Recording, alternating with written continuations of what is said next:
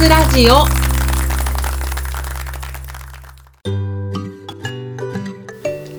始まりました。聞くワイン若津ラジオ。この番組は3000円台のワインをこよなく愛する3000円ワインの民マスタヤがワインにまつわる活動である若津について論理に語る番組です。ワインが好きな方、そしてこれから好きになっていく方に向けて、まるで美味しいワインを飲むように美味しいワインの世界をお耳にお届けする番組となっております。はい。ということで、若津ラジオ第20回。今日はですね、えー、皆さんにささやかなご報告があるんですけれども、えー、実はこの3月からワイナリーでのアルバイトを始めました。イエイえー、というわけでですね、あの、ワインにまつわる活動である和活が、えー、大好きなマスターなんですけれども、えー、ついにワインが好きすぎて、ワインを作る方に片足を突っ込んでしまいました。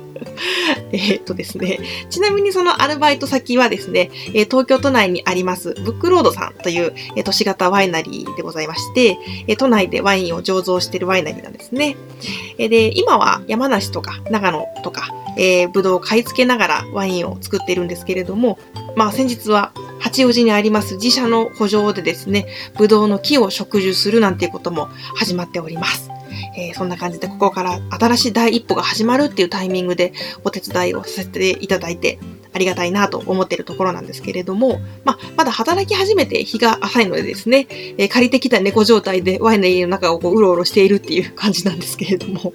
まあ、それでも大好きなワインに囲まれて仕事するっていうのは、あの、本当に楽しいですね。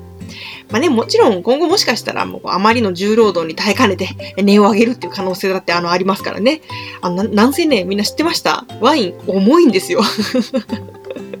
こないだ、ワインがね、あれ20分ぐらい入ってるのかな、段ボールを、あの、あるんですけれども、それを大体30箱ぐらいトラックにこう積み込んだんですね。もうこれがめっちゃ重くて、もう汗びっしょりになったんですけどね、途中で箱を落とすんじゃないかなと思って、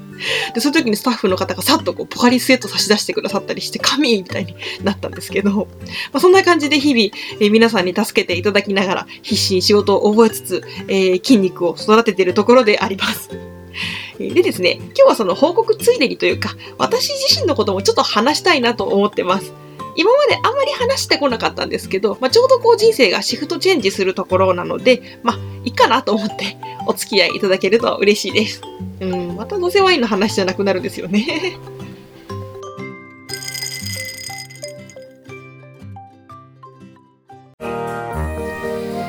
実は私の本職は臨床心理士っていう専門職です。あの、聞いたことない方も多いかなと思うんですけども、まあ、いわゆる心理カウンセラーみたいなお仕事をするための、えー、専門的な資格でして、ここ10年と少しの間は主に病院で子供を専門とした、えー、まあ、心理的なサポートの仕事をしているっていう感じだったんですね。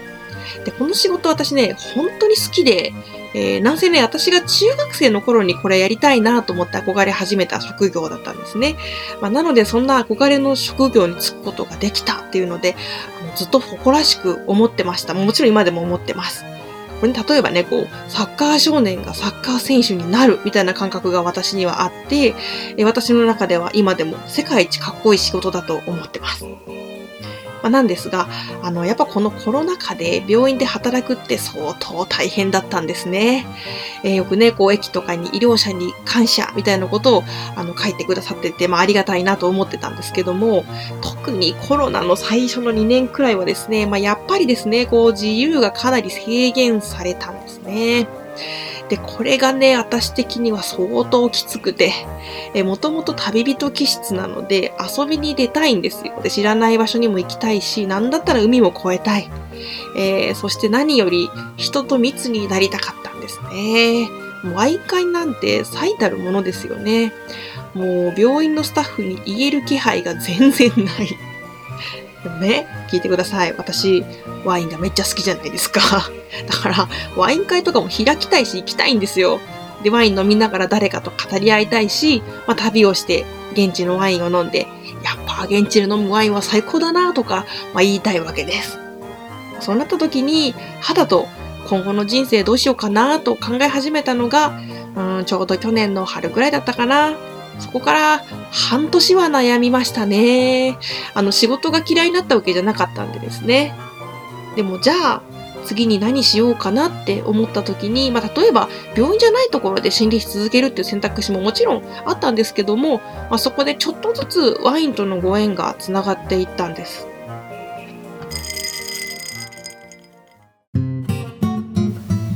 そもそも私がワインにハマったのがコロナ禍になって暇だったから っていうところなので、まあなんていうかこうコロナのおかげとは言いたくないんだけど、まあこう外に旅に行けない分、うちでできる最大限の旅がワインだったっていう感じなんですね。えー、まあなのでそこでこう近所のワイン屋をはじめとして、まあ行きつけのワイン屋さんとか好きなワインを飲む場所とか、ワインとのつながりみたいなことができてきて、ワインどんどん好きになっていったわけなんですけれども、えー、仕事にしたいほどって思えた最初のご縁は多分ね、ワインエキスパート取ったことですね。これなかったら、ここまではワイン愛がブーストしてないと思います。えー、この間、あの、近所だったワイン屋のソムリエとちょっと久しぶりに連絡取ってたんですけど、ワイナリー勤めますって言ったら、いや、ハマるスピード速いって言われましたね。あの、自覚あります。まあね、遅かれ早かれだったかもしれないんですけども、まあ今このタイミングでっていうのは、まあ、やっぱりワイン知ってる自分みたいなことが、あの自分に思えたところが大きかったんじゃないかなと、まあ振り返ると思います。それからちょうど去年の7月頃、それこそ自分の今後の人生っていうところについてちょっと思い悩んでる時に、ふと、ぶどう畑のお手伝いに行ったんですね。それが、えー、日本最大のワイナリーであるメルシャンさん、塩尻の補助だったんですけども、すごい良かったんですよね。えー、その時はね、除葉の作業って言って、こう、茂ってるブドウの葉っぱをこうひたすら決められた枚数にしていくっていうこう地味な農作業で、えー、しかもその日めちゃくちゃ暑くて、全身汗びっしょりになりながら作業をあの進めてたんですね。でもね、こう見上げたら抜けるような夏の青空が広がってるわけでしょ？で、目の前には鮮やかな緑が広がってるわけなんですよ。電車は1時間に1本しか通ってなくて、トンビの声がこうのどかに聞こえてくるわけです。そんな風景の中にいたら、なんか涙がこみ上げてきたんですよね。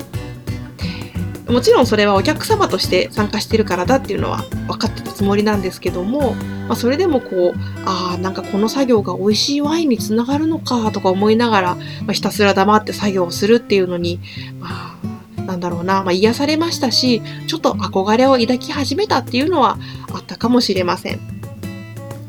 そのところから農業に興味が湧いたんです。で、まあ、実際に農業セミナーとか、なんかこう農業学べる学校の説明会とか、まあ、いろいろ出てみたりしてたんですけど、一番最後に背中を押されたのは、これがね、不思議なことにまたブドウ畑でのご縁だったんですね。それはね、去年の秋ぐらいに、えー、とあるブドウ畑の収穫のお手伝いに行ってたんですけども、まあ、この時他のワイナリーの方が参加されてたんですね。で、たまたま私そのワイナリーさんとお知り合いで、え、あのワイナリーの方ですよねえ、やっぱり増田さんですよね？みたいになって、ちょっとこう和気あいあいとお話ししてたんです。で、この時はもうだいぶね、農業しようかなって気持ちはもう傾いてたんですけど、まあそれもあったので、まあ冗談半分に、えー、でもなんかワイナリーで働きたいですみたいなお話をしたんです。そしたら、え、本当に？ちょっと待って、ちゃんとお話しさせて？みたいな感じで、あの、真剣に話を聞いてくださったんです。で、あれ？私ワインの世界行ってもいいの？ってむしろびっくりしたんですよ。だって、ワイン作りって本当にプロフェッショナルの世界で、大学で醸造学を出た方とか、海外に留学した方とか、有名ワイナリーで研修を積んだとかですね、新卒からずっとワインの世界で生きてきてますみたいな方がたくさんいる世界なわけです。そんな世界に何のバックボーンも経験もない私が飛び込めるわけないでしょって、まあ自分に思ってたんです。それは失礼だろうって思って躊躇してたんですけど、それがこう、いや、一回本気で考えさせてって言ってもらって、あ、もしかしてこの世界飛び込んでみるのって決して間違いじゃないのかもしれないってそう思ったんです。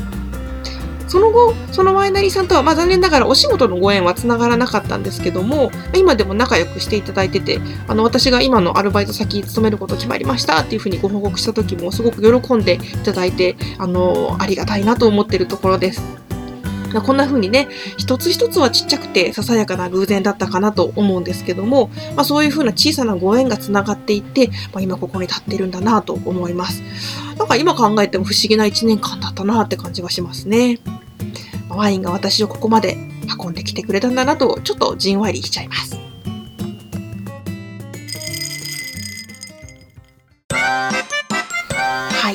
ことで、若津ラジオ第12回は、ワイナリーアルバイトを始めましたをお送りしました。もちろんお仕事のことなのでね、今後自分がどうなっていくかなんてわかんないんですけども、まそれも含めてワインとの出会いだなと思ったので、皆さんにも聞いてもらいたくなっちゃってお話ししました。ちなみに心理師の方も完全にはやめてなくてですね、あの、細々と掛け持ちで仕事してます。現役心理師でワイナリー勤めは多分日本で私だけじゃないかなあの、かつて心理師されてたっていうあの醸造家の方はいらっしゃいますけどね。はい。というわけで皆さんももしよかったら、御徒町のブックロードに遊びに来てください。えー、しばらくテンパってると思いますし、なんならレジの打ち間違いとかもやっちゃうかもしれないんですけど、温かい目で見守っていただけますと幸いです。あとですね、ちょっとこのアルバイトの関係で、え生活リズムがガラッと変わったんですね。なので今、ちょっとこの生活とあの3000ワイン活動の兼ね合いっていうのを調整しているところなので、えしばらく若津ラジオの配信もちょっと抑えめになりそうかなと思います。あの、5月にワインエッセイのアンソロジーの発行も待ってるので、そのあたりが落ち着くまでは気長にお待ちいただけたらと思ってます。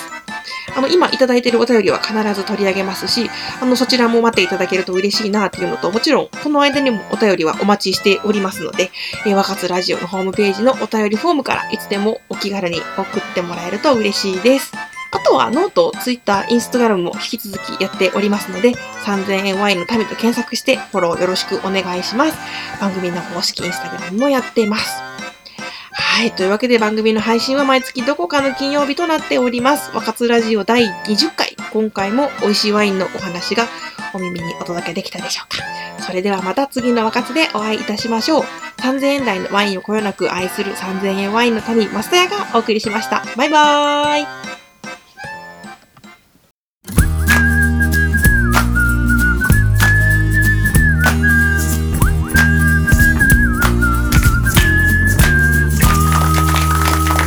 ラジオ